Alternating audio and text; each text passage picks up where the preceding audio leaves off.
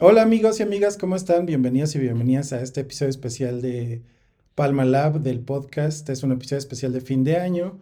¿Cómo estás, Elvia? Hola, bien, gracias. Qué bueno, qué bueno, me da gusto. Y eh, pues hoy quisimos hacer este episodio especial también en video porque pues a veces, no sé si ustedes los podcasts que escuchen tienen como ciertos episodios especiales de fin de año, pero también porque quiero que platiquemos de algunas cosas, tal vez no tan personales, pero sí un poco más eh, que tienen que ver con nuestra vida personal, tal vez, ¿no? Entonces, este, pues vamos a hacer, este episodio va a ser, de alguna manera le vamos a llamar como una reseña de fin de año del 2023. Okay. Varias cosas que pensamos del 2023. Vamos a terminar con algunas de las cosas que utilizamos en nuestra vida cotidiana y que nos gusta mucho, ¿no? Entonces, eso, este, creo que a mí me gusta mucho escucharlos en otros podcasts porque de alguna manera también te hacen identificarte con las personas, ¿no? Entonces, ¿cómo estás, Elvia? ¿Qué tal? Bien. Va la Estoy bien.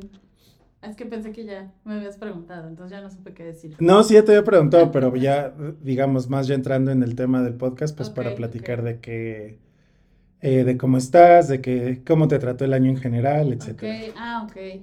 Pues siento que fue un año duro, difícil, muy retador y lleno de aprendizajes. Suena cliché, pero así fue para mí este año. Sí, no, para mí también, pero creo que también como que yo considero que fue en general muy, muy de, o sea, creo que esa evaluación puede ser compartida por muchas personas porque de alguna manera siento que es como el año en el que estábamos saliendo de la pandemia todavía el mundo se reacomodó de muchas formas, muchos eventos políticos, sociales, culturales, de los cuales ya hablaremos. Ajá. Pero entonces creo que eso es, eso es este, ha hecho que el año sea muy diferente para todos y todas. Sí, estoy de acuerdo. Creo que fue año pues, pero ya, o sea, pero en realidad como que la pandemia acabó el año pasado, ¿no? Sí, claro, claro. Pero sí fue como todavía el refilón de todo lo que pasó del encierro, ¿no? O sea, creo que este año vi muchas personas todavía con, ¿cómo se llama? Agorofobia. Agorafobia. Agorafobia. Agorafobia. Y pues también como la parte económica de, de ir viendo cómo todos vamos ajustándonos después de ese año que fue tan pesado, ¿no? Claro, y primero me gustaría empezar, eh, digamos, por lo que le llamaba la reseña 2023 de Palma Lab, que es como más que una reseña, porque digo, no sé, siento que mucho el espíritu de la época es reseñar todo, ¿no? Como le pones una calificación o cuatro estrellas o cinco estrellas o un rating a cualquier cosa, ¿no? A películas. El otro día que fui al Nueva de Toluca, creo que te comenté, ¿no? Que un, este, un niñito que andaba pasando por ahí dijo, yo le pongo 7 de 10 al Nueva de Toluca, ¿no? ¿Qué? Y yo me quedé así como, es que, o sea... ¿Cómo, calificas eso? ¿Cómo calificas eso? Una, una majestuosidad natural, ¿no? Sí, qué interesante. Pero digamos, este, digamos, en este primer momento vamos a platicar de qué eventos sociales, políticos, económicos, culturales nos llamaron la atención y pensamos que nos marcaron a todos y todas este año. Entonces, si quieres, empieza tú. Sí, pues creo que a mí algo que me llamó mucho la atención fue, porque además justo empieza también desde principios del año, ¿no? Entonces fue como justo ir cuestionando desde el nivel del ciudadano cómo se vive el proceso electoral, ¿no? O sea, cómo, cómo empezaron como a, a, generarse comentarios, ¿no? Como Marcelo Ebrard sale a decir, yo quiero ser precandidato y alza la mano y entonces se, se empieza a movilizar todo un proceso de precampañas, que no fueron precampañas, pero todo el mundo sabíamos que eran, pero no lo manejaban así, porque también luego ya el INE se puso las pilas y les dijo, no, esto no puede ser precampañas, ¿no? O sea, llámenlos eventos internos o como sea, pero no, no se hace referencia a las precampañas. Entonces, eso a mí me llamó mucho en términos de la vida pública de México, porque creo que puso en evidencia no solo desde la ciudadanía cómo no estamos tan cercanos a lo que implica el proceso electoral, cuando empieza, cómo funciona, sino también desde la parte de los, de los políticos o de, la gente que interviene en la contienda para acceder a cargos públicos, cómo tratan de, desde mi perspectiva, lo, lo viví o lo leí como cómo malear la ley para hacer lo que yo quiero hacer. Entonces creo que eso para mí fue muy interesante y creo que justo en, los varios podcasts sobre cosas legales que platicamos, o sea, lo que a mí me, me hizo como quedarme con una sensación fue como esto cómo se inserta en, esa, en esos procesos de creación de leyes o de cumplimiento de leyes, ¿no? Y decir que esto es para mí un ejemplo muy claro de cómo a veces las leyes no avanzan en el mismo eh, ritmo que los procesos sociales, pero no solo eso, sino como también las mismas cosas que suceden en la realidad, pues al final tienen que tener una consecuencia en lo jurídico. ¿No? O sea, ya sea porque nos están quedando cortas las restricciones o porque no queremos esas restricciones y entonces queremos ser más libres en, cuanto a cómo regulamos ciertas actividades, ¿no? Ese es como un ejemplo.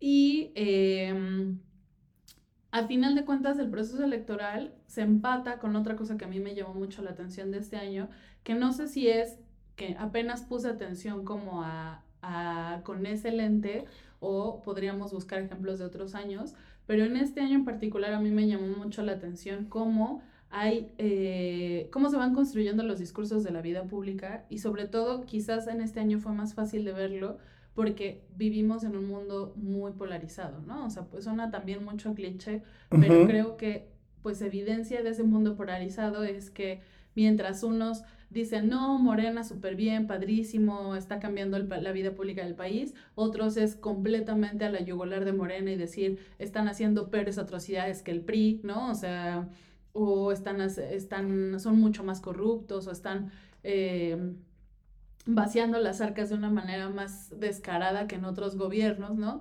Y creo que justo esa, esa, pues ese discurso como muy polarizado me llama mucho la atención de ir viendo cómo la gente aprende y reproduce ciertos discursos de forma muy distinta, ¿no? O sea, incluso como en el tema del salud, ¿no? o sea, todavía vivimos el tema de, las consecuencias del COVID desde el criticar a las actuaciones de Gatel, ¿no?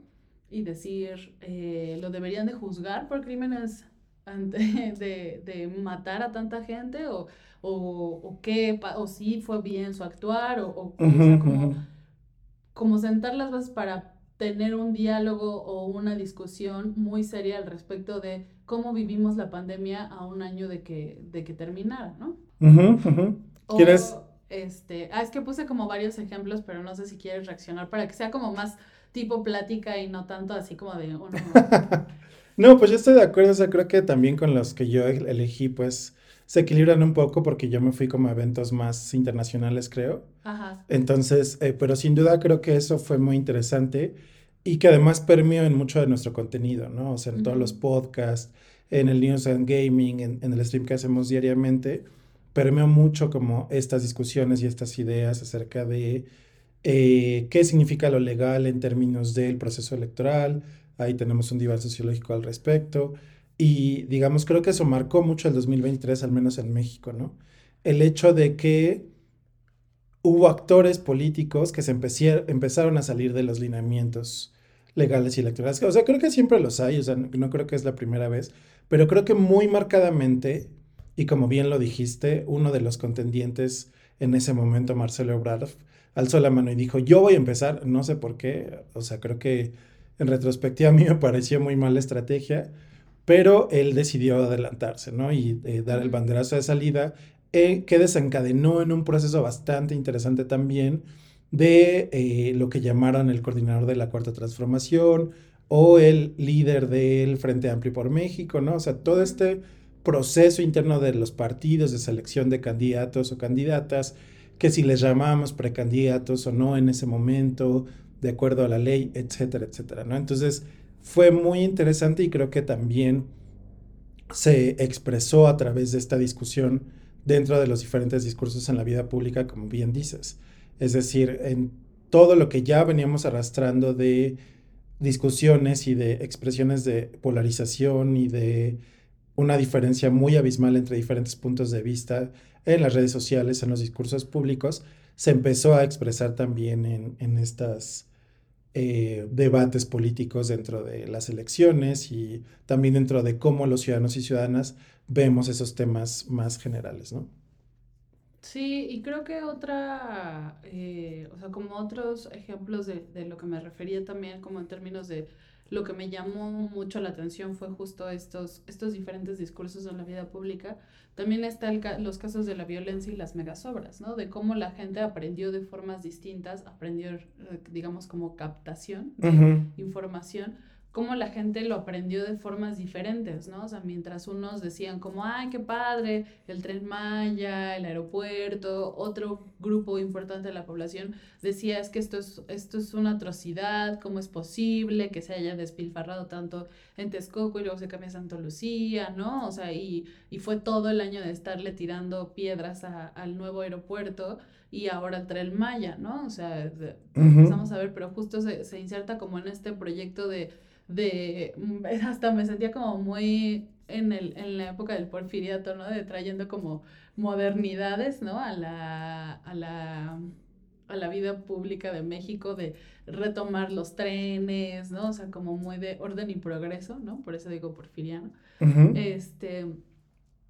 Y en el tema de la violencia, igual, ¿no? O sea, por una parte, las posturas a veces increíbles, no en un sentido halagador, sino más bien increíbles en un sentido devastador, ¿no? De las declaraciones públicas del presidente de no reconocer problemas de violencia muy fuertes que vivimos, mientras todos salimos a la calle y todos los días nos encontramos con escenarios de mucha violencia, ¿no? Entonces, como decir, no quién está mal, sino qué está pasando, que, ellos, que hay personas que viven en una realidad y hay personas que vivimos en otra realidad, en donde la violencia está todos los días y matan mujeres y matan niños y matan hombres y están la, la, las guerras del narco, ¿no? O sea, no en el sentido de, de cómo lo ve la administración pública de vamos en la guerra contra el narco, sino en, de verdad hay enfrentamientos de los grupos de, de, de, de organizaciones criminales por la lucha de territorio en México, ¿no? Entonces, ¿cómo frente a eso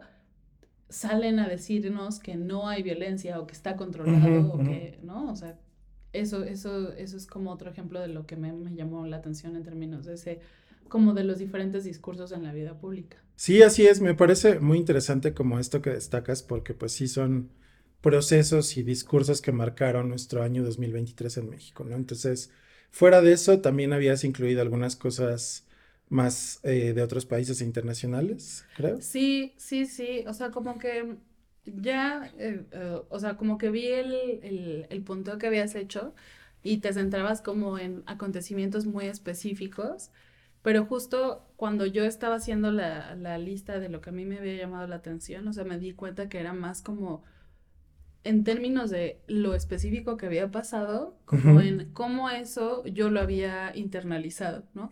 O, o, cómo eso me había a mí hecho reflexionar en algunas cosas, ¿no? Entonces, por ejemplo, eh, e, el tema de las guerras me, llama, me llamó la atención, pero digo, por sí una, una guerra es un acontecimiento que, que hay que poner mucha atención y hay que dar mucho seguimiento porque justo hay que preguntarnos cómo llegamos ahí, ¿no? Y qué podemos hacer para salir de ahí pero también me llama la atención como que crecimos en un periodo de relativa tranquilidad nosotros, ¿no? En donde, al menos en México, eh, no estamos en una guerra entre dos países, ¿no? O sea, podemos tener como problemas de violencia interna, pero pues justo hace mucho, o sea, como que una guerra así entre dos países, este, tú conoces mejor la historia de México, pero eh, digamos como cuál fue la última que vivimos así a nivel internacional.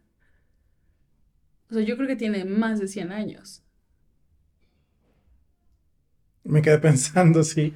Sí, pues, o sea, yo creo que, o sea, justo me acordaba, ahorita que estabas platicando eso, me acordaba, por ejemplo, de la guerra en los noventas en el Golfo Pérsico, ¿no? Que fue como muy televisada, es muy diferente a las guerras de hoy en día, que ves minuto a minuto todo en redes sociales. Sí. Pero y guerras como, por ejemplo, guerrillas en Sudamérica, en Centroamérica, pero digamos muy cercano, pues digo, lo único que creo que tenemos en, es este, pero ya no nos tocó a nosotros las guerrillas en los setentas, eh, las matanzas políticas también en los setentas, ochentas, y em, pues ahora lo, lo, que vivimos internamente es la guerra contra el narcotráfico y como bien dices, ¿no? Las conflictos entre grupos de narcotráfico, pero también entre crimen organizado y ciudadanos y ciudadanas, ¿no? Y, y las, digamos, las bajas de civiles que hay por la guerra en contra del narco. Entonces, pues sí, no, o sea, no puedo pensar como, digamos, en un conflicto internacional como más grande que, o sea, a ese nivel de las invasiones y las guerras que estamos viendo en Europa hoy en día, pues, y en Oriente, pues creo que no, no hemos vivido una así tan cercana, ¿no? Sí, que justo eso cómo te impacta como persona, ¿no? O sea, eh, creo que de las cosas que más recuerdo que parece algo muy bobo, ¿no? Pero cuando yo empecé, cuando estuve trabajando en el INE y de las primeras cosas que me cayó el 20 fue así como, claro, ¿por qué es importante las elecciones? Y creo que mucho tiempo lo estuve repitiendo mucho porque para mí fue muy significativo, ¿no? Y creo que tiene que ver con esto que, que que ahorita traigo a colación como en el marco de toda la violencia a nivel internacional que estuvimos viviendo este año, como una persona que nace en un periodo de relativa tranquilidad en donde Estados Unidos no nos está tratando de invadir, ¿no? O no así. Pues es muy discutible si nos está tratando no de invadir, pero no así, eh, ¿cómo, ¿cómo te cambia la vida eso y cómo vives la vida, ¿no? De una forma distinta cuando vives como en esta relativa tranquilidad de que pues puedes hacer una cotidianidad más o menos tranquila, ¿no? De sales a trabajar, regresas a tu casa, ¿no? ¿no? No estás preocupándote si va a haber abasto de comida o si no va a haber agua por efecto de la violencia o de la lucha de, de tu país contra otra nación, ¿no? Entonces, este pues eso, o sea, como que mi reflexión lleva mucho en ese sentido de decir cómo todas estas generaciones que están creciendo en Ucrania, en Israel, cómo les va a impactar en su vida cotidiana y cómo van a aprender a conocer el mundo y a vivirlo de una forma que es completamente diferente a la de nosotros, ¿no? Sí, totalmente de acuerdo.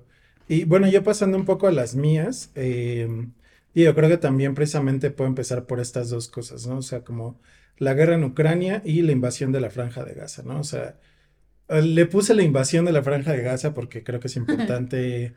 Eh, tú puedes estar en desacuerdo, mucha gente puede estar en desacuerdo, pero digamos lo que se ha discutido mucho es que no es una guerra, ¿no? Porque es, eh, Israel está invadiendo y está acabando con Palestina, ¿no? Entonces creo que por eso le puse, la puse como invasión, pero son dos eventos muy grandes que pasaron, se devolvieron, se desarrollaron este año, que no sé si te acuerdas cuando empezó la guerra en Ucrania, o sea, yo estaba pegado a, la computadora viendo los, los, las emisiones en vivo de las televisoras estadounidenses y europeas, ¿no? Porque dije, o sea, precisamente como con esta sensación de que tenemos certidumbre porque más o menos hemos vivido en periodos de paz, algo así y que tu mente cree escenarios en los que ya va a explotar la Tercera Guerra Mundial, empezó a haber gente que lo empezó a decir cuando empezó la guerra en Ucrania, porque Estados Unidos se podía meter de una forma mucho más activa, etcétera, etcétera. O sea, creo que precisamente por eso este tipo de conflictos internacionales afectan tanto nuestro sentido de la seguridad y la certidumbre, aunque estemos tan lejos, ¿no? Entonces, creo que eso es muy interesante. Eh, y voy a ir bajando como de gravedad en los puntos que, que me llamaron la atención. Creo que obviamente eh, eh, a finales de este año hubo Yo muchos... Diría de violencia, no sé si de gravedad. pues de gravedad en términos como de, bueno, sí de violencia, ¿no? O digamos, e incluso tal vez hasta de importancia, podría decirlo, ¿no? Porque creo que, eh, digamos, otra de las cosas que me sorprendieron mucho es que hay muchos procesos políticos y sociales en, en América Latina, pero pues obviamente creo que uno de los más fuertes, o sea, junto con la votación de la Constitución en Chile, que apenas fue en estos días, fue la victoria de Javier Milei en Argentina, ¿no? O sea, creo que me llama mucho la atención también cómo gente en México apelando a estos discursos de los que tú hablabas, a esta polarización y esta poca eh, voluntad de ponernos de acuerdo en algo de todos los ciudadanos y ciudadanas, hay tantas vistas tan opuestas una de la otra, que incluso hay en México gente que dice que mi ley está haciendo las cosas bien y que mi ley es una buena opción, ¿no? O sea, hubo gente de eh, ciertos partidos que apoyaron su victoria, que lo felicitaron, etcétera, ¿no? Entonces, y eso me preocupa mucho, ¿no? Que haya gente que no ve el contexto histórico, como siempre lo he dicho, y que, digamos, solo estemos evaluando, como platicábamos en la mañana, las cosas, o ayer ya no me acuerdo, que solo estamos hablando las cosas y la realidad con lo que tenemos frente a nuestras narices y no con el contexto histórico eh, del planeta y de nuestros países, ¿no? Sí, sí, sí, sí. Creo que otra cosa, o sea, que me llama mucho la atención, digamos, ya más en términos mucho más mundanos y, tal vez culturales. No sabemos qué tan mundanos. no, porque digo, eh, iba a empezar con la, la huelga en Hollywood, ¿no? Ajá. O sea, que digo, fue una cuestión importante, vimos que también estalló en estos últimos meses y creo que, digamos, Obviamente a nosotros no nos afecta, pero vimos las consecuencias de esta huelga. Bueno, se atrasaron nuestras series de Netflix. En términos de cómo se atrasan nuestras series, de cómo actores que generalmente los vemos como los ricos y los famosos, empezaban y salieron a las calles a protestar, ¿no? Sí. O sea que eso fue muy impresionante. O sea, ver desde Fran Drescher, ¿es Dresser o Drescher? No tengo idea, Dresser yo diría, pero... Fran Dresser, la de la niñera. Ya no sé, ya no lo sé. La de la niñera, este, la actriz de la niñera que es como la cabeza del sindicato de... Es Drescher. Drescher. Dresser, es Denise. Ok. Este, que hizo ese discurso tan poderoso frente a las cámaras, ¿no? Y creo que sí fue como uno de esos eventos que nos sorprendió bastante y que, como dices, tal vez desde un punto de vista mucho más experiencial, de la vida cotidiana, pues nos están atrasando nuestras series y nuestras películas, pero también puede ser una expresión de cómo el sistema capitalista, perdón, ya saben que yo soy medio, hippie a veces, no está también aceitado y puede explotar en ciertos momentos. Y esto está muy relacionado con mi último punto, que es todo el desarrollo y el creciente uso de lo que llamamos la inteligencia artificial en el año 2023, ¿no? Empezamos a ver desde el desarrollo de las noticias falsas con inteligencia artificial, esta cuestión de que precisamente los actores empezaron a quejar de que estaban empezando a escribir contratos de que solo ibas a prestar tu cara para que le hicieran un render y entonces ya cedieras los derechos de tu imagen para que pudieran hacer todo con CGI y con inteligencia artificial, ¿no? Entonces, pero no solo en eso, sino que en la cultura, en las escuelas, ya, ya se está empezando a decir, cómo como maestros podemos evaluar si un trabajo está hecho con inteligencia artificial, todo eso. Y la inteligencia artificial nos llegó hasta la sopa, ¿no? Eh, o sea, obviamente es una exageración, pero ya está en todos lados. Está en Google, está en Word, está en Microsoft, está Apple en, está por implementar. En Apple, está en todos lados, ¿no? Está en los videojuegos, está en YouTube, está en todos lados, ¿no? Entonces, creo que, eh, digo, ahí échenle un ojo a nuestros divanes sociológicos sobre la inteligencia artificial porque es importante diferenciar entre lo que es una inteligencia artificial como la pensamos en las películas de la ciencia ficción y los modelos de lenguaje que son lo que ahora conocemos como la ciencia como la inteligencia artificial, perdónenme. Entonces, pero creo que eso también fue un evento que marcó el 2023 o, un, o una tecnología que se desarrolló y que se empezó a implementar mucho más en el 2023. Y creo que ahorita mientras te escuchaba hablar, lo que a mí me llama mucho la atención es, yo no sé por qué pasa que siento que hay profesiones mucho más castigadas en términos laborales. Eh, y justo, o sea, como que me quedé pensando en la idea de algo más banal, y yo pensaba, pues es que no es tan banal que las personas luchen por sus derechos laborales, ¿no? o sea, al final de cuentas, el reclamo no era solamente por el tema de la inteligencia artificial, sino por también cómo hay una mm, poco equilibrada distribución de los recursos y de las ganancias. Entonces, pues al final de cuentas, eh, la industria se conforma no solo de los actores, actrices, también guionistas, ¿no? Productores y todo el mundo que esté involucrado y que esa derrama económica no se, no, no, se da de una manera equilibrada y al contrario, o sea, se da de una forma como muy eh, desigual, ¿no? Y como que, o sea, justo puedes tener una película en donde sabes que el actor está cobrando millones y tú como guionista estás cobrando cientos a lo mejor, ¿no? Y entonces es como esta parte de decir hasta qué punto la cara de la película merece o debería de ganar un porcentaje tan desequilibrado en comparación con de quién fue la idea de la película, o quién escribió la película, o quién, ¿no? O sea, como, o, o, quién está grabando, o quién está dirigiendo, ¿no? Entonces creo que justo puso sobre la mesa todo este tema de Hollywood algo que pasa en muchas profesiones, pero que eh, especialmente a mí me ha llamado en los últimos años la atención, porque siento que todas estas carreras que tienen que ver con la producción creativa, ¿no? O sea, escritores, artistas, periodistas, de pronto tienen como condiciones laborales muy eh, precarias, ¿no? Y entonces, cuando alguien reclama algo es como el escándalo, pero solo está reclamando lo mínimo. ¿No? Que, que se, o sea, condiciones de trabajo, básicamente, ¿no? Un salario digno. Si me vas a pedir que llegue a las 4 de la mañana y me vaya a las 4 de la mañana el otro día, págame bien, ¿no? O sea, entonces creo que, que por eso me quedé pensando como en esta idea de, pues al final yo no creo que es algo tan banal, digo, en comparación con una guerra o actos como claramente de violencia, pues sí puede tener como una distinción importante que hacer, pero a final de cuentas, pues justo hay conflictos que han escalado por esa desigualdad laboral, ¿no?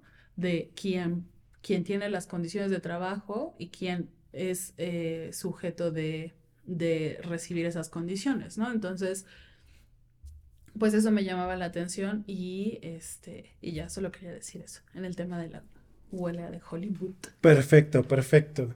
Y luego, para ir avanzando un poquito más, creo que nuestro segundo tema que queríamos tratar en el podcast de hoy es como qué cosas nos llamaron la atención, qué cosas nos gustaron, desde, o sea, lo voy a englobar, lo voy a englobar, perdón, como en todo esto que, eh, como en contenido cultural, ¿no? Pueden ser música, podcast, películas, series, libros, programas de radio, lo que quieran, o lo que quieras, porque hoy solo estamos aquí tú y yo. Este, pero digamos, ahora voy a empezar yo para cambiar los, los, los, el orden de las cosas. Y digo, creo que eh, una de las cosas que a mí más me gustó, o no sé si me marcó, no, no me marcó, pero me gustó, no, no, no, llegaría a decir que me marcó, pero sí que me encantó mucho fue el concierto de Rosalía en el Zócalo, ¿no? O sea, creo que hay, hay hubo muchas, este, confrontaciones políticas alrededor del concierto de Rosalía. Incluso hace poco en las noticias vimos como los documentos que salieron de cuánto estaba gastando el gobierno de la Ciudad de México. Sí. Bueno, no, no fue una noticia, fue un ciudadano hizo la solicitud de información y puso en su red en, en X. Eh, ah, tú me la enseñaste, ¿verdad? Cierto. Puso un hilo con los PDFs de la comprobación de lo que se le había pagado a las casas productoras, que también ahí yo, o sea, por eso pongo el matiz, porque a final de cuentas es información que él nos está diciendo que se refiere a eso, pero eh, si quisiéramos ser minuciosos tendríamos que verificar que efectivamente esos PDFs corresponden a esos conciertos. exactamente. Pero digamos, o sea, más allá del, del contexto político, creo que, o sea, pues tengo pocos conciertos muy, muy favoritos en la vida y creo que este fue uno de ellos. Tú también fuiste con nosotros. Pero, o sea, bueno, no sé si sepan ustedes, los que me conocen saben que me gusta mucho Rosalía. Pero creo que, o sea, verla en vivo y la energía y el, espectáculo, o sea, digo, el escenario y todo era muy parco porque pues era un escenario que sí es una productora, seguro les costó millones de pesos, pero no era una producción estilo concierto, ¿no? Pero creo que es algo muy parecido a lo que ella usa. Sí, yo, yo lo que vi en Coachella, por ejemplo, era muy similar. Sí había diferencias un poco en el escenario y en algunas de las cosas que ella utiliza. Más en los escenarios y seguramente en el sonido. Ajá. Pero no sé, es algo que sí me gustó mucho, ¿no? Eh, en segundo lugar, creo que Barbenheimer. Pondría en segundo lugar el fenómeno Barbenheimer. Y no porque sean de las dos películas favoritas que tenga en la en mi existencia, ¿no? Porque no lo son, o sea, Nolan me gusta mucho, ya dijimos nuestra reseña, ahí vayan a ver, pero realmente no me encantó esta última película que hizo, pero creo que más como fenómeno cultural, ¿no? De cómo llegó a tantas salas de cine, tanta gente las iba a ver, tanta gente se metió como en el en el hashtag, en el tren del Oppenheim, del Barbenheimer, de cómo eh, parejas iban a ver las dos películas el mismo día. Se empezó como una discusión súper superficial de cuál vamos a, cuál tienes que ver primero, Barbie o, Oppenheimer, ¿no? Y más allá de eso, también toda la discusión que hubo en torno al género y en torno al lugar de la mujer en las sociedades contemporáneas, ¿no? O sea, creo que escuchen nuestro podcast con nuestro amigo conservador que me llamó mucho la atención, que hubo Que al muchas, final no es tan conservador. que al final no es tan conservador, pero hubo muchas reacciones del tipo de las que él tenía de, no, es que es una película, que solo la ideología de género, bla, bla, bla, bla, bla. Oye, ¿qué te pareció la película? No, pues no la vi. ¿no? O sea, hubo muchas reacciones sin siquiera ver la película, que además puedes, pueden creer ustedes que está buena o mala, ya ustedes nos dirán, nos pueden poner en los comentarios, pero creo que como fenómeno se me hizo interesante.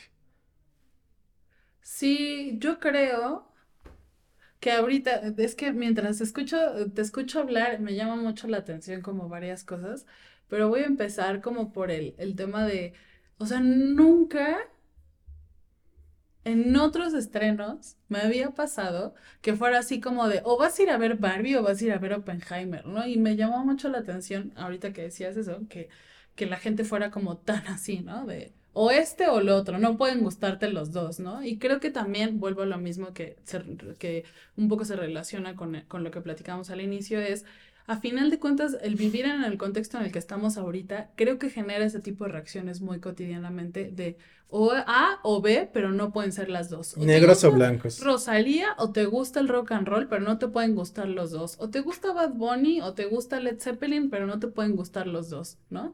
Entonces, eh, me llama mucho la atención que, que, que se hayan generado estos contextos así, ¿no? De, o sea, claro que es el mismo día, pero no pasa nada si vas a ver primero una y después la otra, o al revés, o un día uno y después la otra, ¿no? Pero me llamó mucho la atención que se construyera así la discusión al respecto de esto.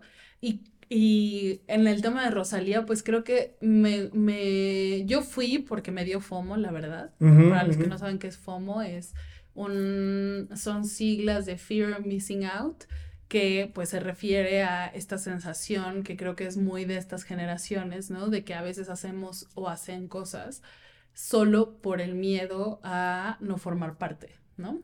O sea, como- y creo que lo más representativo que me viene a la mente es como todos estos videos de TikTok que decían así como de, ay, me tengo que hacer este trend, ¿no? O sea, y yo decía, los escuché y decía, pero ¿por qué lo tienen que hacer? No lo, nadie los está obligando, ¿no? Pero justo creo que es parte de ese FOMO, de decir, es que si no lo hago, no voy a ver, no voy a ser parte de ese trend, ¿no? Y este, digamos eso con, con, con las, las cosas que, que tú hiciste ese recuento. Y justo creo que podría abrir con el primer punto que a mí me llamó la atención de este año. Pero no había acabado los míos. Ah, perdón. Solo reacción, solo reacción. Sí, era reacción, era reacción. Si Ajá. quieres los acabo, Ajá. haces una última reacción y ya pasas a Sí, tuyos sí, de inmediato, ¿te parece bien? Ok.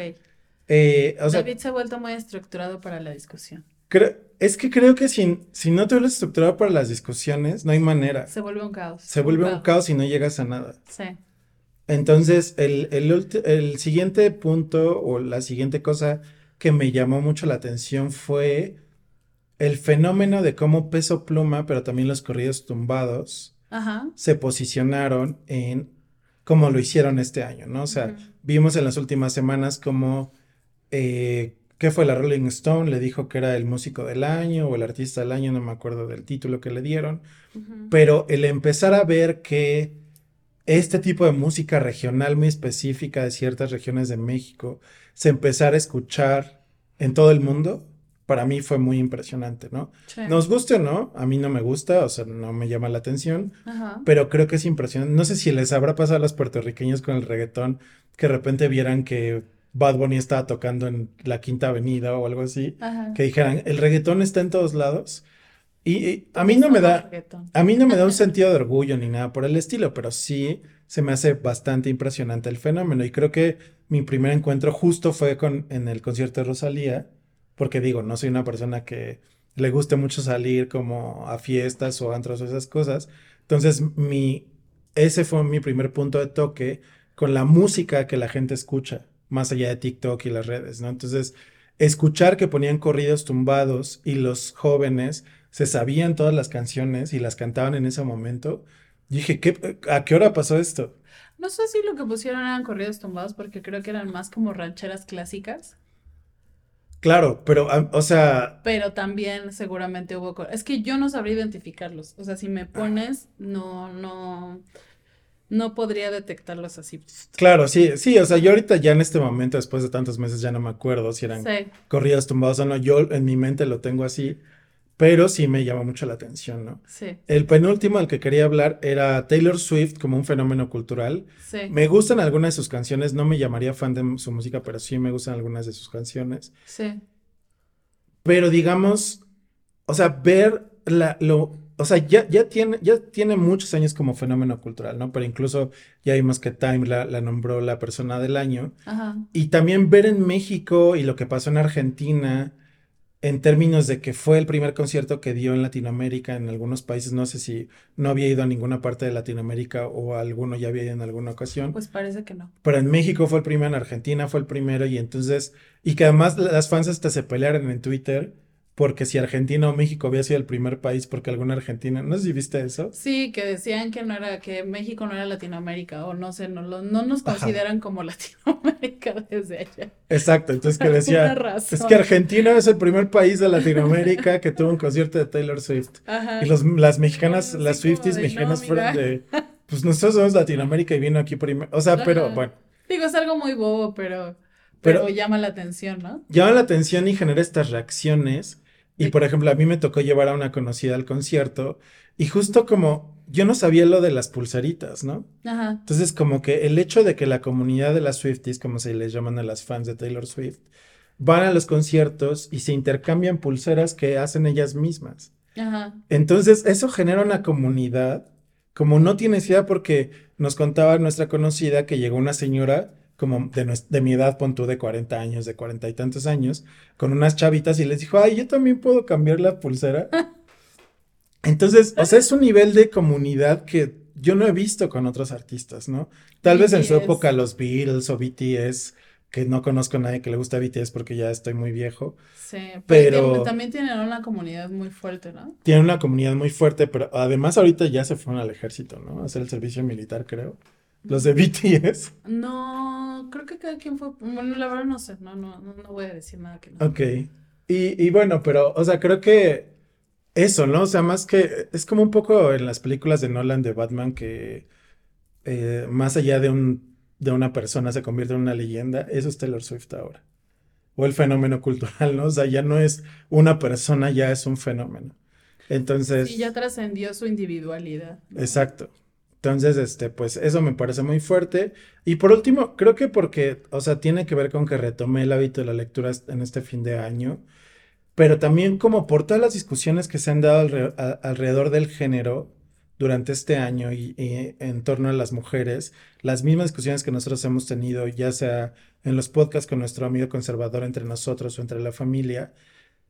El cuento de la criada de Margaret Atwood es un libro, también es una serie que me sorprendió muchísimo al final de año, ¿no? Porque, digamos, no voy a hacer un spoiler ni nada, pero en síntesis, un poco el punto es reducir a las mujeres a su esencia desde un punto de vista misógino, que es el tener hijos, ¿no?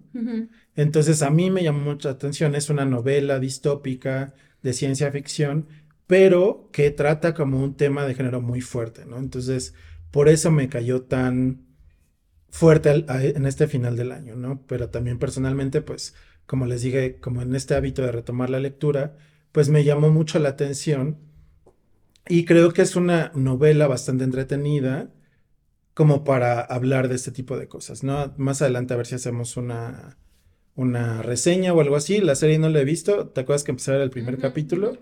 Pero no había acabado el libro, entonces eh, decidí dejar la serie a un lado antes de acabar, antes de terminar el libro. Pero desafortunadamente no me había dado cuenta que el clímax de la serie, del libro, perdón, lo pasan en el capítulo 1, ¿no?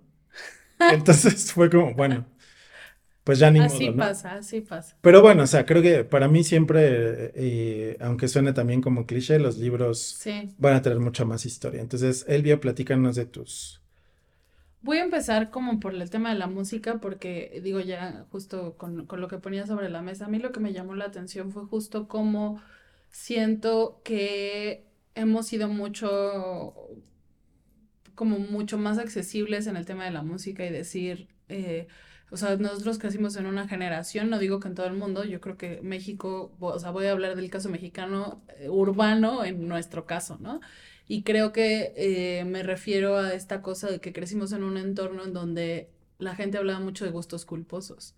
¿no? Y entonces, si eras rockero y te daba pena decir que escuchabas a Mijares, eh, o no lo decías, ¿no? Mijares. Pues es que, o sea, esas, ese tipo de combinaciones pasan. Ay, O sea, sí. o, o si escuchabas, no sé, a Faye, pero de repente te gustaba el death metal, o sea, como que era, pues sí, o sea, como un gusto culposo, ¿no? Entonces creo que a mí esta cosa, a lo que le puse en mi punteo como diversificación de la música, me llama mucho la atención porque eso es de las cosas positivas que me gusta rescatar de, de, de este año, que quizás ya es un proceso mucho más largo, pero yo este año lo viví más así de decir, cada vez, no sé si es también por mi edad, ¿no? A lo mejor en las generaciones más jóvenes sigue pasando esto de los gustos culposos, ¿no? Pero también, al menos yo en el momento de mi vida en el que estoy, me doy cuenta de que ya no me da como tanta roncha decir eh, me gusta A o B o C, es así como, ay, y que me digan, ah, es que eso es mala música, es como me da igual lo que opines, ¿no? De si es buena o mala, a mí me gusta, ¿no? Y creo que justo este año fue como mucho eh, aprendizaje para mí, para, y cre- creo que contigo lo hice mucho también de decir o corregir cuando alguien te dice, es que esto es bueno, es malo, es como, pues, a ti te gusta, ¿no? O a mí me gusta, pero así categóricamente decir que algo es bueno o es malo, no lo sé, ¿no? Y creo que mucha gente, este, pues también defendía como este tipo de posturas, ¿no? De déjenme en paz porque me gusta Bad Bunny o déjenme en paz porque me gusta Rosalía, ¿no? O sea, es como eh, el ver que Peso Pluma se proyecta a nivel internacional, ¿no? O sea, y, ver las reacciones, ¿no? No sé si lograste ver la, la presentación, creo que fue de los Grammys, de Peso Pluma, y ver cómo eh, ya no están como tan peleados o tan, estas como, como cortes tan estrictos de los géneros, ¿no? Entonces Peso Pluma empezó su, su show con violines y de repente empieza así pf, la trompeta y el tambor a todo lo que da y todo el mundo se quedó así en shock porque no lo esperaban, ¿no? Entonces a eso, a eso me refiero cuando digo la diversificación de la música, creo que fue un fenómeno o un proceso que a, a lo mejor se ha estado construyendo y, y lleva mucho más tiempo, ¿no? Y este año vimos como algunas materializaciones como Peso Pluma, ¿no? Pero que creo que es muy interesante ver cómo se van, este, pues creando esos nuevos géneros y, y creando estas nuevas posibilidades de escuchar música sin este prejuicio de, ay, me da pena decir que me gusta Mijares, Arjona, ¿no? Etcétera. Y en el tema de las películas, a mí lo que me llamó la atención es cómo cada vez más, o sea, más que de- como decías tú, ¿no? Más que decir así como, ay, mi mejor película de este año fue tal. O sea, creo que lo que más a mí me llamó la atención en, el tema de las películas fue ver cómo eh, se ha ido cambiando los estrenos de las películas, ¿no? O sea, ahora sí siento que el paso entre que sale en el cine, si es que sale en cine, ¿no? Porque ya hay muchas películas que se estrenan en plataformas, pero si es que ven la luz del día en el cine, ese paso de verla en el cine y que tenías que esperar a verla en la tele, Ya. ujú. se ha cortado muchísimo. Ya. ¿no? O sea, creo que vivimos en una época en la que ha- hay un mes a lo mejor de diferencia, pero ya no tienes que esperar seis meses o un año para poderla ver en televisión o en una plataforma de stream. Y creo que eso ayuda mucho también a hacer más accesible la cultura a las personas, porque si tienes una familia en donde ir al cine te representa gastar mil pesos, mejor pagas una plataforma de stream, 200, 300 pesos al mes y ves menos. muchísimo más de lo que verías en esa, en esa parte. Entonces, creo que esa parte me, me ha parecido muy interesante y me ha, me ha llamado mucho la atención de cómo hemos ido cambiando esas prácticas de ir al cine. Y justo creo que ir al cine se ha convertido en una cosa muy eh, elitista hasta cierto punto, decir, pues solamente las personas que tienen un cierto ingreso pueden acceder al cine comercial, ¿no? O sea, porque siempre estará nuestra buena cineteca, recuérdenla, ahí está, ahí sigue, la entrada es 30 barata, pesitos. 30 pesitos, hay funciones gratis incluso, y tienen toda una biblioteca de películas de, de cine de arte, ¿no? Del mal llamado cine de arte, que puedes ir a consultar gratuitamente, ¿no? O sea, agendas tu cita y tienen un catálogo y la puedes ver ahí mismo, ¿no? Entonces, este, hay alternativas para, para hacer el cine accesibles a todos, pero digamos, estos cines comerciales, Cinemex, Cine, Cinépolis, creo que sí se han vuelto como cada vez más eh, elitistas o, o pues sí, o sea, como no todo el mundo puede acceder a eso, ¿no? Pero yo creo que en algún momento van a tener que cambiar, o sea, por la, la experiencia del cine es la experiencia del cine, ¿no?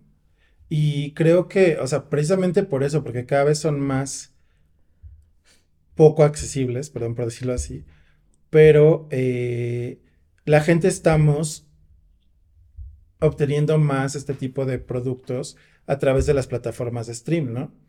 Pero otra cosa que me llama mucho la atención de ese tema, que lo comenté en alguno de los Gaming News esta semana, fue una declaración que dijo Christopher Nolan, eh, que hablaba de cómo él considera que es bueno tener las películas o la música en físico, porque, eh, y este es un tema de propiedad intelectual y de propiedad de las cosas que tú tienes, de música, de discos, de lo que sea, ¿no? Entonces, porque al final de cuentas, algo que me, que me ha llamado mucho la atención desde hace muchos años, es que si tú compras un libro en Kindle, el libro no es tuyo. Sí, no. Tienes el derecho de leerlo y lo puedes tener descargado en tu Kindle o en tu computadora o en tu teléfono, pero el libro no es tu propiedad, o sea, Amazon en cualquier momento te lo puede quitar y tú firmas cuando entras al catálogo de Amazon así.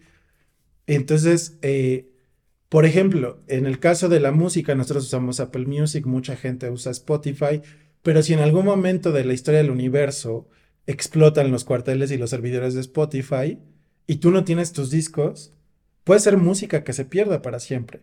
Claro, va a haber muchas personas con discos y con miles de copias, pero un poco el punto del director de, Christopher Nolan era que si no, si alguien no tiene una copia física de eso, en algún momento ya no va a estar, ¿no? Y que también me llama la atención con las plataformas de películas, que de repente si dices, ay, tengo ganas de ver tal película, me acuerdo que estaba en Netflix, pero en algún momento puede no estar en Netflix, ¿no? Acuérdate que como todo el drama que hubo porque iban a quitar Friends de Netflix, ¿no? Y lo acabaron quitando ya al final, pero ya está en otra plataforma. Y, creo que eso también nos deja como una nueva enseñanza, de decir, bueno, sí tenemos la posibilidad y tenemos, o sea, al final, si tienes una suscripción, una suscripción, te puedes pasar todos los días, las 24 horas, viendo películas. Y es raro que te vayas a acabar el catálogo, porque también hay eventos en vivo, etcétera. Sí. Pero. puedes acabarte lo que te gusta, pero siempre va a haber algo más que ver. Siempre va a haber cosas que ver, ¿no? Pero un poco el punto es tener esta reflexión de, híjole, no sé, tenemos también un conocido muy cercano a nosotros, bueno, a ti, que tiene mucho amor por las cosas físicas, ¿no? Sí. Y eh, por discos, música, etcétera. Y hay gente que tiene mucho amor por los libros físicos. Yo ya todo lo tengo en digital o tengo copias digitales, pero al final del día, si Amazon o Apple Music se van al carajo, yo dejo de tener mis libros y mi música, ¿no? Sí. Sí, digo, me llama la atención porque creo que es como una discusión muy interesante digo, en términos legales creo que es muy fácil visualizarlo porque tú desde que te inscribes a un servicio de stream no, estás pagando la propiedad ni estás comprando los, los productos, ¿no? Estás pagando el acceso a esa biblioteca.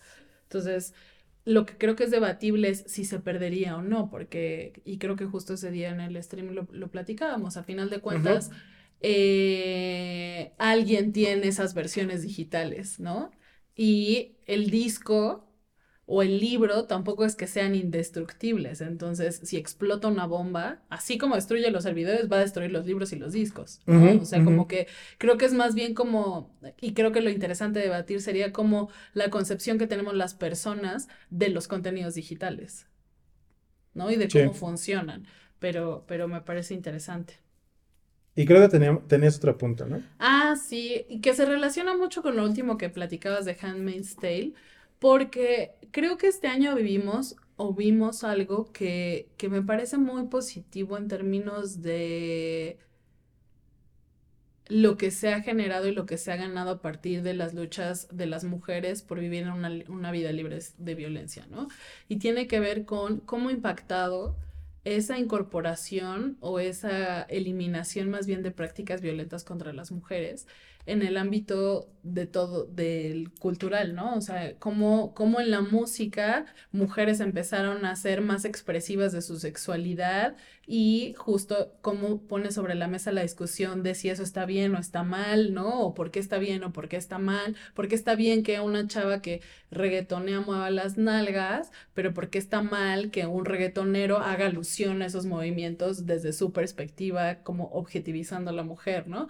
O por qué está bien... Eh, eh, que una mujer haga música expresando ciertas cosas, pero por qué está mal que un hombre lo haga desde la visión masculina, ¿no? O sea, creo que eso me llama mucho la atención. Pero no solo eso, sino también como lo decías en libros, cómo empiezan a contarse las historias de una forma diferente, ¿no? O sea, cómo empieza a contarse una historia a partir desde una visión femenina y no una masculina tratando de ser femenina. ¿No? Y que creo que eso es como de las cosas que, se ha puesto sobre la mesa este año con tanta producción eh, eh, y tanto hacer más evidente que no porque un hombre haga una película desde una visión femenina va a poder captar esa visión femenina, porque va a haber cosas que van a seguir estando latentes desde esa visión masculina, ¿no? Entonces, eso también me llama la atención. Y finalmente, no solo cómo se va trasladando estas nuevas construcciones de lo femenino y lo masculino a las expresiones culturales, sino también cómo el ver que esas prácticas de violencias a la mujer generan consecuencias y que las empresas cada vez se van haciendo más cargo de si yo sigo contratando a este actor, estoy promoviendo ese tipo de conductas, ¿no? O si tú te vas a portar así, no te puedo seguir contratando. Y entonces justo empezar como a, poner límites a las conductas de personas que se pensaban intocables por la personalidad o la fama o el dinero que llegaran a tener, ¿no? Sí, muy de acuerdo. Y ahorita me voy a saltar la próxima sección porque Ahora que estaba viendo, creo que es mejor cerrar con esa sección. Pero digamos, como les decía al inicio del, podcast, algo que me gusta mucho de los podcasts que yo escucho es como que dan las recomendaciones de qué herramientas utilizan, algunos tips de la vida diaria, de cómo se organizan, de qué usan para su vida cotidiana, en muchos términos, ¿no? Como a nosotros nos gusta la tecnología, esta parte se va a centrar mucho en la tecnología, ¿no? Entonces digamos, creo que esto nada más va a ser nombrar.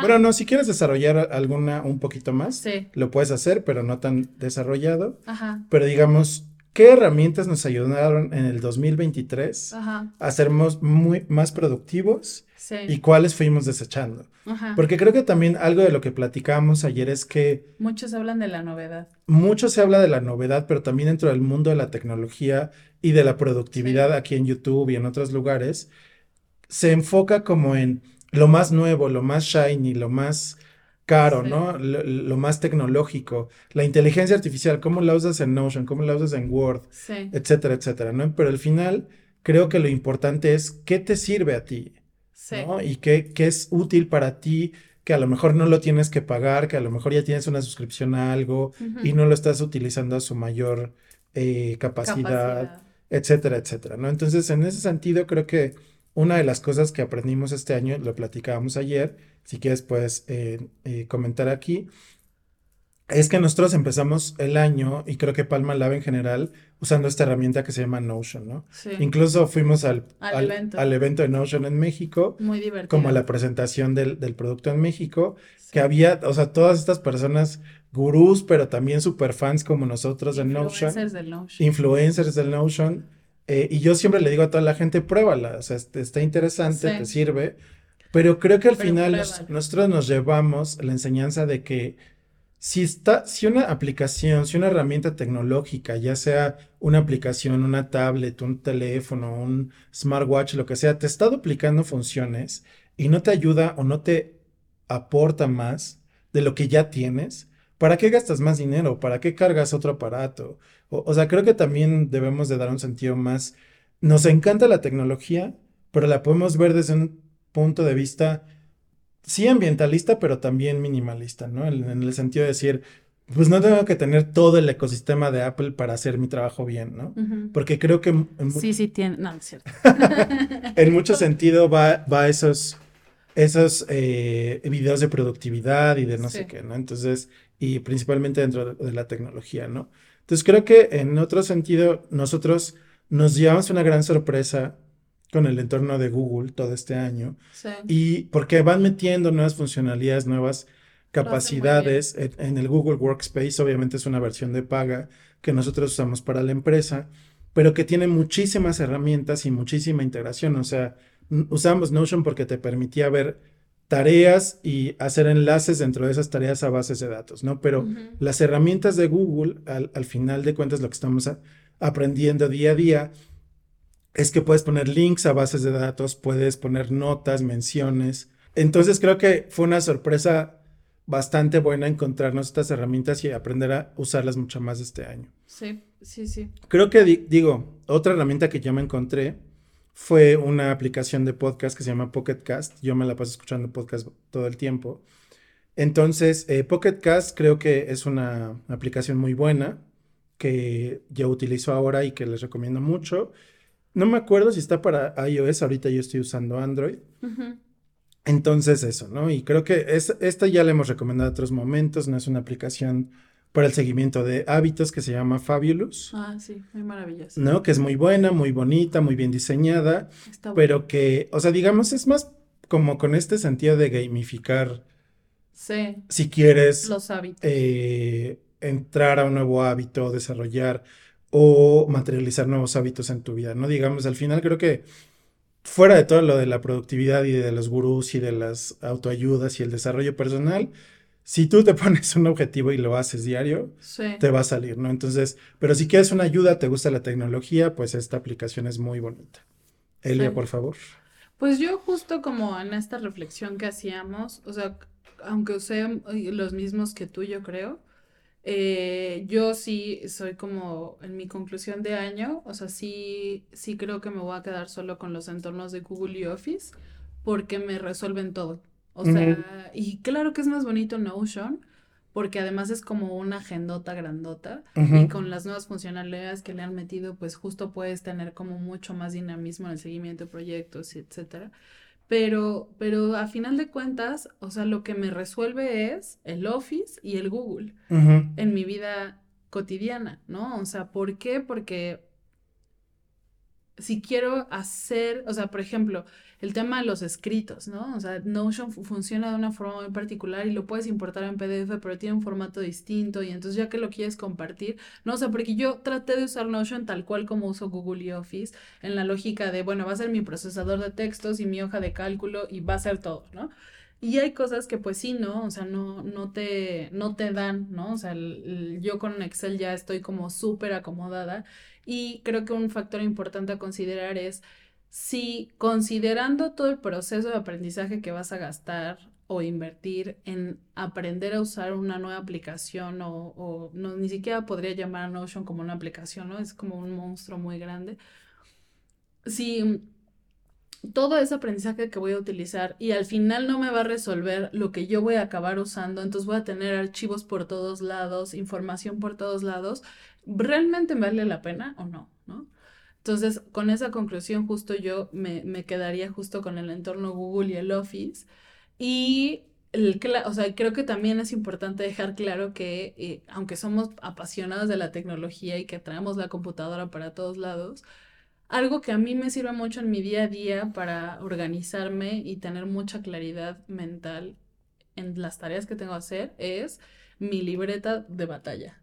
O sea, esa creo que ha sido como, como la constante desde que salí de la no, incluso desde la preparatoria y creo que si me voy hasta la secundaria, o sea, es un hábito que yo he tenido desde hace tantos años y que me funciona tan bien, o sea, traer mm. siempre una libreta tipo agenda, que es en donde voy haciendo muchas notas y tareas y, y aunque eso después lo vacía en, la, en el entorno digital, o sea, tener esa disponibilidad de agarrar y anotar en físico me ayuda mucho a mi proceso interno de organización, ¿no? Y creo que ese sí, o sea, yo, yo creo que esa es otra de las grandes conclusiones que diría que a pesar de que tenga, pueda tener como todo organizado ya en el entorno digital, creo que a final de cuentas el apoyo de una libreta así, por eso le puse como el old school, agendas, libretas y pizarrones. O sea, para mí es muy importante tener tanto como un pizarrón que me ayude a ver todos los días, como el panorama de mi actividad cotidiana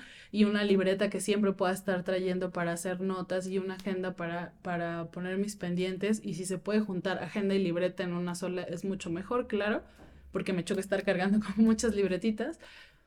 pero siempre esa combinación de elementos escritos físicos me ayuda mucho a mi proceso interno visual de organización.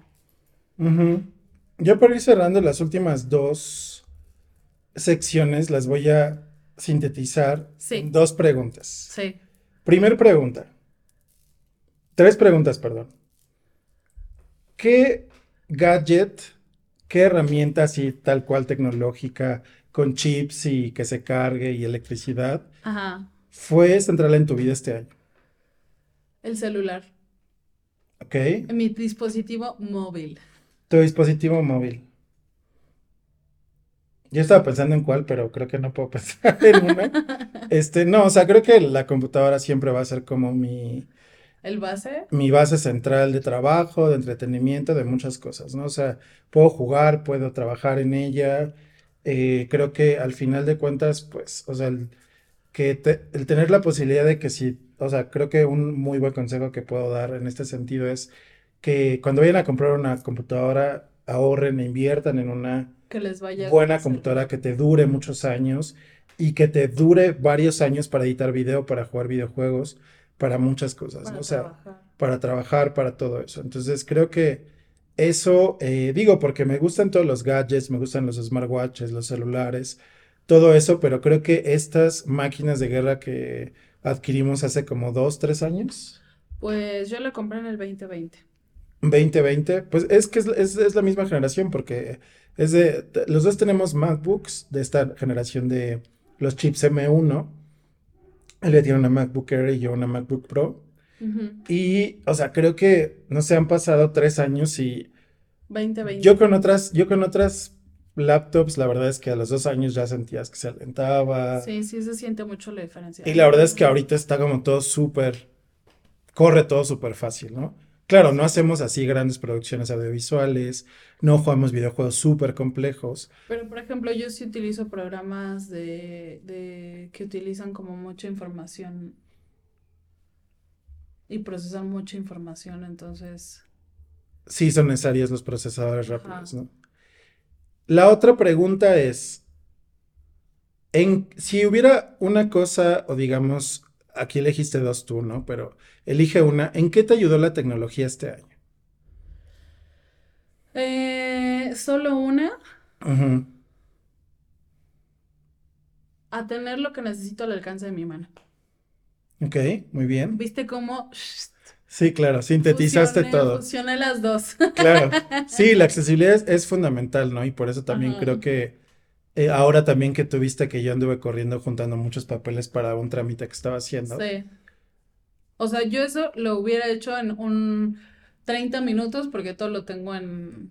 En la nube o algo así. En mi celular y entonces pues lo puedo así pues, mandar a imprimir si lo necesito impreso o si lo necesito hacer en un comprimido, nada más le pongo enviar por correo y me lo comprime, ¿no? O sea, como que yo sí en esas cosas me, me hago fácil la vida. Exacto, exacto. Sí, yo, yo creo que Hmm, estoy pensando cómo responder esta pregunta. O sea, creo que fue un año difícil para mí en muchos sentidos. Pero creo que el más importante tal vez, yo diría ahora que tal vez es el más esencial de un smartphone y de la tecnología en sí, es la comunicación. Okay. O sea, creo que sin la comunicación este año con mi familia, con mis amigos, con mis seres queridos, teniendo cerrados esos canales y la posibilidad de decir hola, de pedir ayuda, de eh, comentar el día o comentar el deporte del día o la noticia del día. O sea, creo que en ese sentido, sin eso me hubiera vuelto loco este año, yo creo. Entonces, creo que yo lo sintetizaría así. Y para pasar a la última pregunta, vas a tener que elegir una otra vez. Pusiste dos. Ajá. La última pregunta, y yo la voy a responder primero para invertir los roles. Ajá. ¿Qué lecciones nos llevamos de Palma Lab? Ok. ¿No? Entonces, primero para responder yo en lo que Elvia piensa cuál va a responder. Creo que este año ha sido difícil para Palma Lab en muchos sentidos. También hemos recibido mucho apoyo de muchas personas. Hemos metido mucho trabajo en Palma Lab. Elvia ha metido mucho trabajo, recursos a, a la empresa. Pero creo que para mí, y también retomando como el hábito de la lectura, me he metido a leer cosas que antes no hubiera leído porque hubiera pensado que son wishy-washy de emprendedurismo y cosas así. Nos queda un minuto de batería, así que vamos a apurarnos. Pero creo que me quedo con la lección de aprender a ser un emprendedor en el 2024. Ok. ¿Con qué te quedas tú? Yo, mi lección de Palma Lab, lo que me deja es hacer lo que te gusta hacer no es fácil. No es el discurso de emprendedurismo clásico de independízate para ser exitoso en la vida. O sea, yo creo que el, el, emprender un negocio propio tiene que ver mucho más allá de esa simplificación de las cosas, de, de si no te gusta o si no te cae bien tu jefe, pues haz tu empresa, ¿no? O sea, yo creo que tiene que ver con un impulso mucho más profundo de decir, voy a, voy a hacer algo de lo que realmente estoy convencido que me gusta, que quiero y que quiero que el mundo lo vea, ¿no? O sea, para mí eso significó, este, Palma Lab este año y creo que ese es como el aprendizaje que, que tengo de este año de decir, ¿por qué perseverar en una empresa?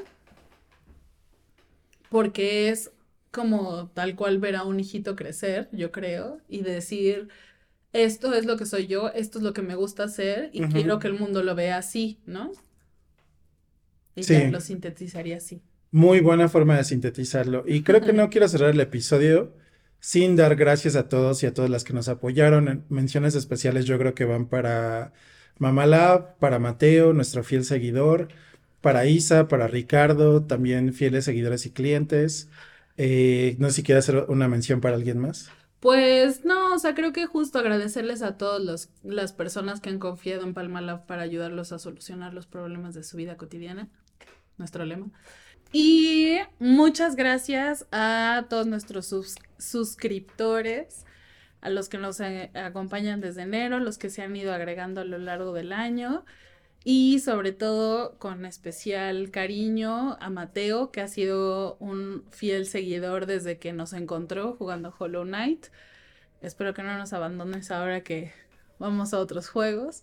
Y a Vita Coco en nuestro canal de TikTok, que siempre nos deja comentarios súper lindos y nos, este, nos pide que le mandemos saludos, muchos saludos, muchas gracias por seguirnos y creo que ya.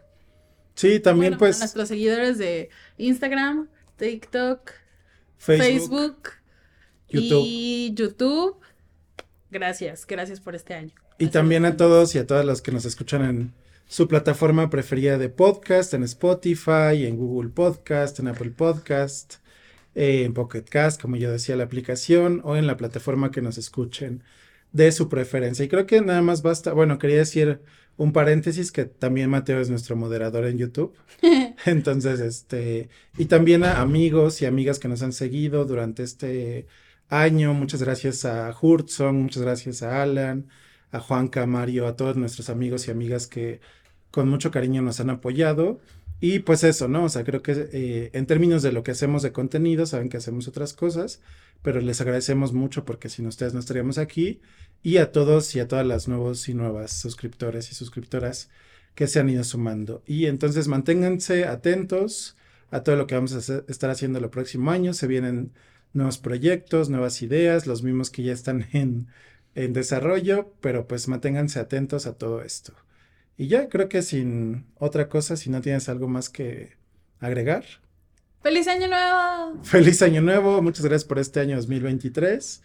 Y, ah, bueno, antes de cerrar ya de despedirnos, o sea, creo que justo estaba pensando hace rato también en agradecer a nuestros ex colaboradores que estuvieron con nosotros durante este año, que también fueron parte importante de Palma Lab. Eh, ustedes saben quiénes son. Les damos un gran abrazo. Esperamos que todos sus proyectos y todas sus cosas se desarrollen como ustedes lo esperan. Claro, creo que eso es muy importante. Qué bueno que lo recordaste porque a mí se me estaba yendo. Muchas gracias a todos los que han colaborado, los que colaboran y los que colaborarán en nuestros proyectos, eh, sobre todo a los que trabajaron más de cerca en el día a día con nosotros. Muchas gracias por todo el apoyo y pues esperamos que Palma Lab siga, siga creciendo. Así es, pero por el momento nos despedimos. Ya están los cohetes de Palma Lab. Eh, muchas gracias a todos y todas y nos vemos en el 2024. Gracias. Adiós.